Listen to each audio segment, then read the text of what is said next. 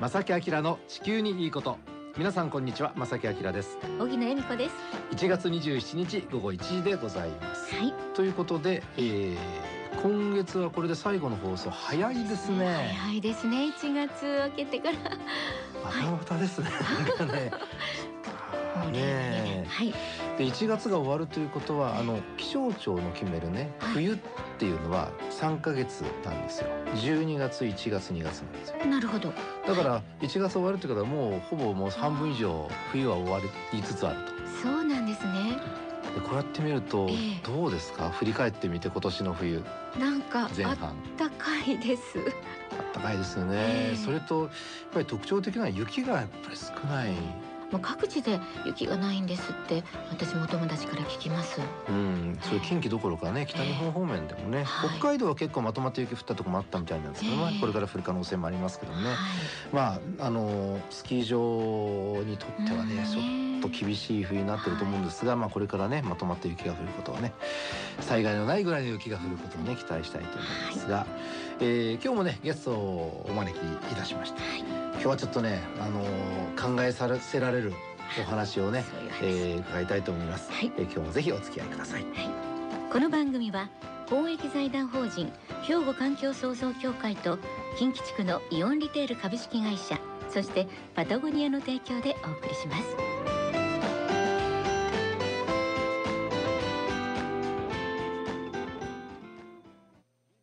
環境創造協会地球温暖化防止自然環境の保全再生子どもたちへの環境学習など皆様と共に身近な暮らしの中で地球環境を守るための取り組みを進めています。人と自然が共に生きる21世紀の豊かな環境づくりを兵庫環境創造協会はい、えーということで今日もですね素敵なゲストをお越しいただいています。はい。国立環境研究所地球環境研究センター内えー副センター長でいらっしゃいます江森聖太先生です。よろしくお願いします。よろしくお願いしよます。ろしくお願いします。はい。あのー荻野さんもそうですけどもこの番組で何か情報をお届けしようと思ったら情報とかから仕入れてきてそれの裏を取ったりしてもうちょっと考察を入れたり分かりやすくっていうことをね作業としてはやるわけなん。ですがその作業をやるにあたっては今やっぱり欠かせないです。SNS は。そうですね。今日はですね、はい。そのネット情報に関するお話。はい。これも実はもちろん気候変動問題と密接に関係があるのでねそのお話を今日は江森さんにお話を伺おうということなんですが、はい。はい。はい、どういう今問題が起きているのか、ちょこちょこあるというか、まあ常に起きてることなんですけど、はい、SNS でうん、ちょっとさすがに気になったのがあるので、ちょっと今日はその話をさせていただきたいんですけれども。う間違ってると。ええまあ間違ってるんですけどね。ええ。はい、ぜひお願いします。はい。あのまあ地球温暖化の大嘘っていうようなタイトルで、うん、ええまああのネット記事で南極の氷が増え続けていると。ええ。それから白クマは全く問題ないと。えうん。で何しろその氷が減ったり白クマがかわいそうだとか言ってるのは、うん、もうなんかそういうふうに思いたいあのやつらが騒いでるだけで全く間違ってるんだと、うん、えーっていうようなネット記事があってでそれに対して、うん。そうだそうだっていうふうに盛り上がっているあの人たちがですねあのまあいいねが1万ぐらいついてる、えーツイートが。びっくり。な数字ですね、ありました。うん、えなるほど。えやっぱり生活に影響出てくるって普通には考えますけども、そうじゃないよという、まあ情報発信されてそれにかなりの賛同が、ー賛同が、ええねえ。うんえであの南極の氷の話っていうのはそもそもっていうことを言うと、はい。結構複雑でありましてで一時期はですねあの、まあ、主流の科学者も南極の氷ってのは増えるんじゃないかとえいうふうに思っていた時期もあったし、はい、結構数年前もあの、まあ、増えてるんじゃないかという論文が出たこともあるのは確かなんです。そうなんですね、はい。って言いますのは、はい。あの南極って寒いじゃないですか。はい。うんで寒いっていうのはその0度よりも十分寒いと。そうすると多少温度が上がっても、うん。氷は溶けませんよね。そうですよね。ええなるほど、はい。水は0度で凍るわけですから、ええ。はい。うん。さらにですねその気温が上がると水蒸気が増えてこれいつも言ってますように、はい。で南極の上で降る雪が増えるんですよ。で雪が降る量が増えて、うん。で溶けないということであれば氷は増えると。増えると、というのが、まあ、一つの可能性だったわけですよね。でまあ本当にそういうふうになってるかっていうのはずっとあの世界中の科学者が南極に行って調べてたわけです。あるいははい。人工衛星のデータで調べてたわけです。はい。うんでそうするとあの、まあ、最近最近というか、まあ、しばらく前から分かってきたのは、はい。あのまあ、南極の氷、まあ、氷河といって、まあ、あの動いてるわけですよね。はい。でこうずるずるっとこう上から動いてきてう、ん。で海の上にあのななんていうかこうはみ出してええ。もともと大陸の上にあった氷氷がずるずるっと、えー、棚氷っていうふうに言うんですけれども、陸のないところまではい。海までせり出す。せり出して、はい。えでそれがガラガラっと崩れてですね崩れると上からまたずるずるっとこう氷が落ちてくると、うん。うん。はい。まあ、そういうプロセスがあるわけですね。はい。でこれがやっぱり温暖化によって加速していてうん。うん。え。ですので氷はまあ溶けてはいないんだけれども、はい。氷のなんていう流れ出しが速くなることによって、うん。でこれはあの特に南極の西側なんですけれども、はい。えあの南極の西側っていうのはその、えー、と氷の下がですねそのまあ海面が海水がその氷の下に入ってくるようになっていてはい。でそれがその、えー、と海水によってその氷がこう下側から温められて溶かされてでそれによってまたこうずるずるっと滑っていったりというですねうん。そういうプロセスもあって、えーそれで、えー、とやっぱり氷は非常にその減るのが早くなってる、うん。えーこれがまあ最近だんだん確かだということが分かってきて、うん。それで去年ですね IPCC の、えーまあ、海と氷に関する特別報告書っていうのが出たんですけれども、はいえー南極の氷は減少していると。しかもそれが加速していると、うん。えーいうことはもうはっきりと書かれているんですね。ええ実際にははい、やっぱり減ってるんだということですね。そうですね。その分野であのちゃんと知ってる人から見ると今はもう減ってるのが常識になってます。こういう記事っていうのは、はい。えっ、となんというか確信犯的にというか。ああ、ええ故意に。意図的に。意図的に。なるほど。でですねこれあのどうもあのアメリカのですねマーク・モラノという人がいてはい。でその人が、えー地球温暖化の不都合な真実」っていうこれまあ日本語訳のあの題名ですけれども、はい。えーまあ、そういう本を書いていてええはい。でこの本にそういうことがいっぱい書いてあるらしいんですよね。でまあ中身僕ちょっとまあ買って読んだりとかはしてないんですけれども、ええそのネット記事で紹介されてる限りにおいて、はい。そのまあ中身を拝見すると、うんえーまあ例えば南極の氷だとまあ、ある科学者は増えてると言ってると。ううん。んでまあ主流の科学者で減ってると言ってる人もいるが、うん。それはもう間違いに決まってると。そこを深くこう掘り下げてうん。それで増えてるというこの専門家も増えてると言ってるし、うん。あの専門家も増えてると言ってると。うん。で減ってるという IPCC は大間違いだ、ななんかそういう断定的な言い方で、そのまあ科学者の言ってることをうん。あのいろいろ引っ張ってきて紹介しているんだけれども、うん。それがそのまあ主流の考え方から見ると、うん。まあ、逆張りと言いますか、うん。明らかにその怪しい意見を全肯定して、うん。主流のその科学的な知見を全否定しながらいろいろ紹介してるという本みたいなんですけども。これはでも一般のね、はい。私たち素人はわからないから、そうなんですよね。えーこれは振り回されますね。あの結構その自然の、えーまあ、営みというのかな。自然の動きをちゃんと理解するには、ある程度時間をかけて研究してで絶対必要じゃないですか。はい。でその研究結果がいろいろ出てくるのは僕は全然問題ないとは思うんですよ。結論がね、はい。ちょっとバラバラになっちゃった、うん。反対になった。え。でそれについてやっぱり自然がどう動いてるかは絶対一つなのでーはい。それをどうまとめていくかうん。ですよね。だいたい人が主張しようと思ったら気に入らないというかねちょっと自分の主張に合わないやつは排除して、うん。いいとこだけ取って、みんなにこう例えば SNS に載ってくるとか、うん。いろんな科学者はいると思うんですよ。はい、そう思いますけれども。多様性といういやでいもろいろいても全然僕はいいと思うんです。意見はねいろいろあってもいい意と思う、見があって自分の理論を作って、ええ。それの裏付けの研究をどんどん進めるのは僕はいいと思うんですね。なるほど。で世の中にすごくね先生あの科学者というかね研究されてる方たくさんいらっしゃると思うんですけども、はい。その中に例えばですねさっきちょっとちらっとおっしゃったみたいにその政府よりそちらの政府からの力が働いて研究してる人と、はい。お答えにくいと思いますそれはあの いやきっと江森さんそうじゃなはくて言うと思う純。粋に、はいはいあのもう本当に自然というものをちゃんと捉えたいんだというね、うんはい。ある意味非常に中立な立場でうんやってる研究者の方もやっぱりいらっしゃいますよね。うんまああと企業寄りっていうのがいます。企業より、はい。要するに利益をはい追求してしまう研究者、はい。でその僕たちあのラジオをお聞きの皆さんもね、そうですよね。リスじゃあね何を信じたらいいのか本当。っていうことなんですそのあたりは僕たちはどういうふうに捉えたらいいと思う？えっ、とまあちょっと一言で言うのは難しいので、えーそう思いますえが、ぜひお願いします。ちょっと一呼吸置いてからですか。わかりました、はい。はい。承知しましたじゃあここで一曲お届けしましょう、はい。福山雅治でミルクティー。ミルクティーで一息つきました、はいはい。えーいかがでしょう先ほどのあのもう一回繰り返しますと、はい。あの研究者の方にはねいろんな立場の方がいらっしゃって、えーその国寄りであったりねはい。企業寄りであったり、はい。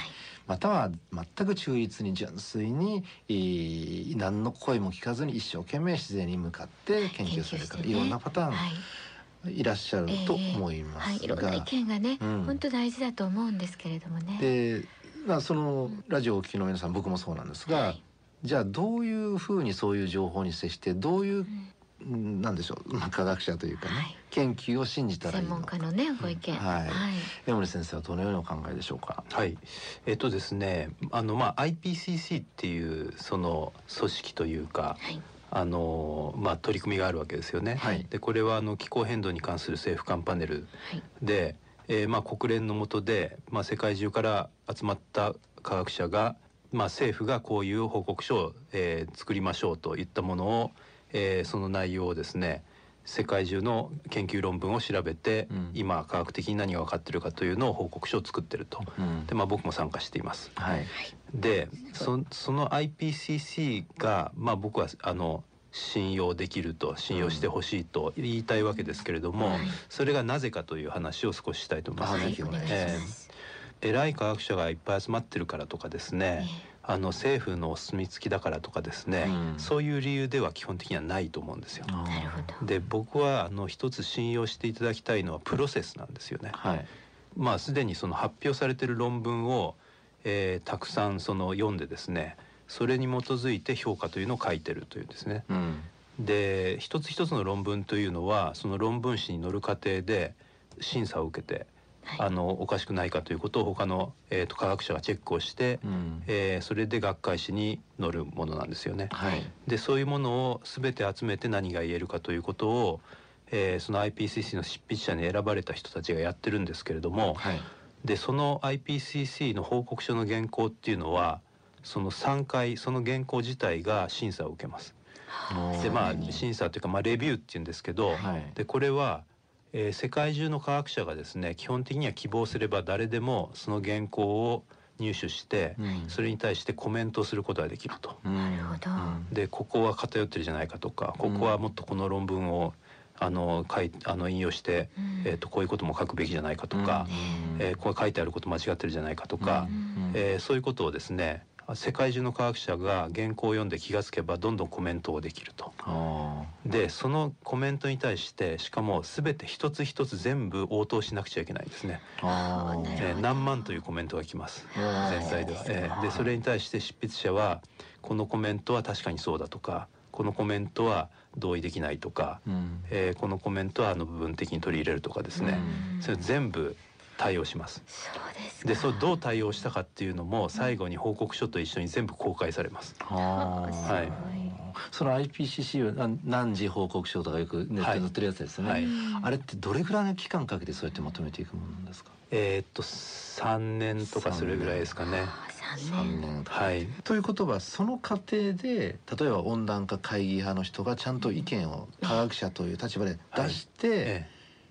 いったら全く問題ないですよね。それで出てきた IPCC の報告書というのははい。僕たちはもう絶対の信頼を得てあの信頼していいと。うん。えでそのプロセスがやっぱりすごく大事だと思うんですよね。う思います。で一つはその透明であるとうん。いうことです。うん。どんなコメントが来てどう応答したので報告書がどう、えー直したかということが、あの全て残されてね残されていて、うん。あのみ見てくださいとうん。いう形になってると、えーいうこと。でそのまあ誰でもそれをコメントしていいですよと、うん。オープンであると、うん。えーいうやり方でやっているので。でまあそれがそのやっぱ公明正大にこれは今科学的に分かっていることをまとめてるんですよと、えーいうふうに言える根拠だと思うんですよね。なるほど。えうんリスナーの皆さんもでもね、うん。ご意見あったらぜひねあぜひぜひあの江森さんのご意見、ねね今のねお話、あのほそれこそ一字一句聞いてあの答えてくださると思います、うんはい。専門家の意見をねええ。ぜひお聞きできると思いますのでね。IPCC はもう信用していい報告書である、そこに書いてあるものはもう吟味が尽くされたものである。ねここまでお聞きしたらそう、まあ本当に、まああの基本的にはですよね。それは、はい。ただ、ええ。ええ。だからあのまあそれ絶対だって言ってしまうと権威として信じるみたいな感じになってしまうとそれはやっぱりまたおかしいので、そういうプロセスを経ているから基本的には信用するものだけれどもやはりその中身一つ一つはですね、うん。えーさらに、うん。あのこれから研究が必要な部分っていうのももちろんありますので、えもちろんその IPCC の中の例えば温暖化の予測ーはい。の、えー部分はい。はこれ研究が進んだら予測は当然変わるべき変わる可能性だってあるわけそうですね。ええ。で特にまああの中身をよく見ていただくと分かるんですけれども、は予測っていうのはまあ幅があるよと、うん。まあ、不確かさがこれぐらいあるよという言い方が実は常に書いてあります。うん。でそれがやっぱりそのマスコミを通して出ていくときにはあのそういうちょっと細かいところっていうのは全部端折ってですね。真ん中取ろうか、え ーなんで上がるとかそうなりますよね。早ければ何年とかですね。極。端な方向に行ったりとか、え。うん、わかりました、はい。最後にねあのまあそのい僕たちのそういう情報への接し方というか、うん。ちょっと注意すべきことがもしあれば、はい。これはねもしかしたらその SNS というものの特性上難しいかもしれないんですけども、まああえて気をつけたいと思ったらあえて違う意見の人のもうん。一緒にフォローするとかですね。なるほど。で常に見比べながらええ。あの自分で考えたりなんかその、えーその第三の情報っていうのをまあ自分でその検索して、うん。えー裏を取ってみるとか、うん。あのまあ本当にやろうと思うとそういうことになるのかなという気はしますけれどもえーちょっと構造的にこれはもしかしたら難しい問題があるかもしれません。はいいやー今日は久しぶりに熱くなりました熱くなりましたね。はい。いや一番熱くなったのは江森さんだと思います。はい。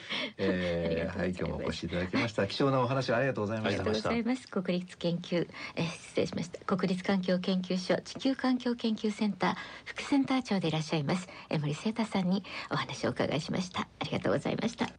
兵庫環境創造協会地球温暖化防止自然環境の保全再生子どもたちへの環境学習など皆様と共に身近な暮らしの中で地球環境を守るための取り組みを進めています。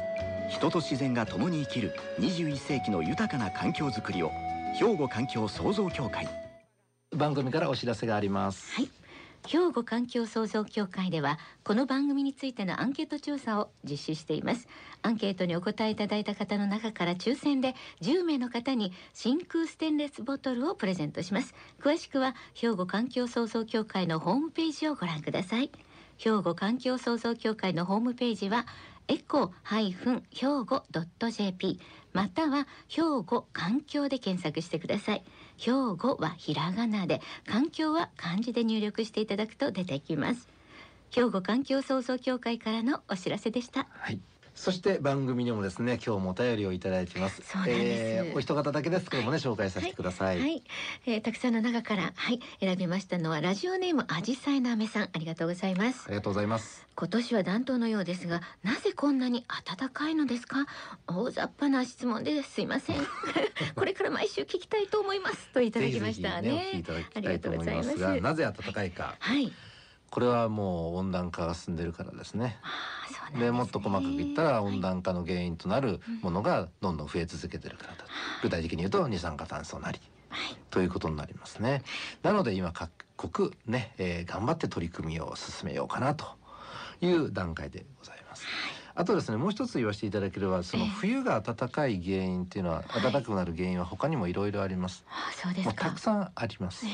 あの偏西風というね上空の強い風の流れがちょっと変わってたり普段と変わってたりとかええ海の状況が普段と変わってたりとかね。はい。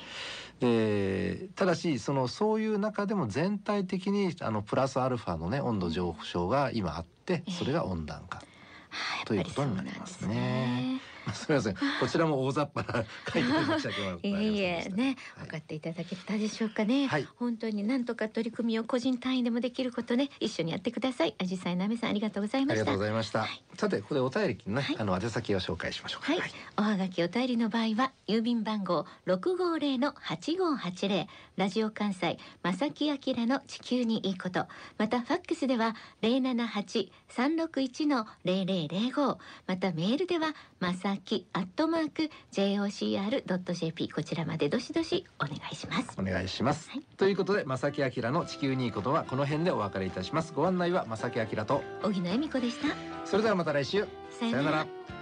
この番組は公益財団法人兵庫環境創造協会と近畿地区のイオンリテール株式会社そしてパタゴニアの提供でお送りしました。